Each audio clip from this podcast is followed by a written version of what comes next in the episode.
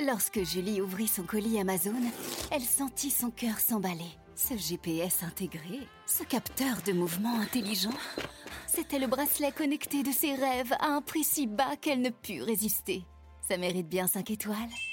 Des super produits et des super prix, découvrez nos super offres dès maintenant sur Amazon de Radio Classique avec David Abiker. Et avec Étienne Lefebvre à 7h09 pour l'éditorial de l'économie avec les échos. Bonjour Étienne. Bonjour David. Les marchés financiers s'enflamment pour l'intelligence artificielle et en particulier l'entreprise américaine Nvidia. Oui, Nvidia poursuit sa course folle avec une capitalisation qui a encore gagné plus de 200 milliards de dollars à Wall Street hier. En un an, son cours a plus que triplé. Le concepteur de puces électroniques vaut désormais plus que Meta et presque autant qu'Amazon et Google.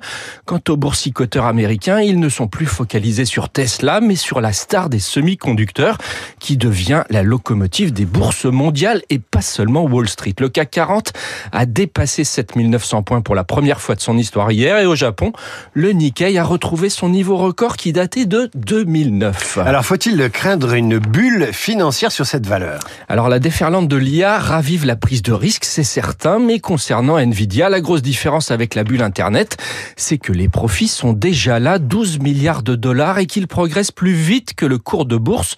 La marge déjà exceptionnelle devrait atteindre 75% au premier trimestre. C'est lunaire. On n'est donc pas sur des promesses, mais sur du très concret. Nvidia vend plus de puces et plus cher.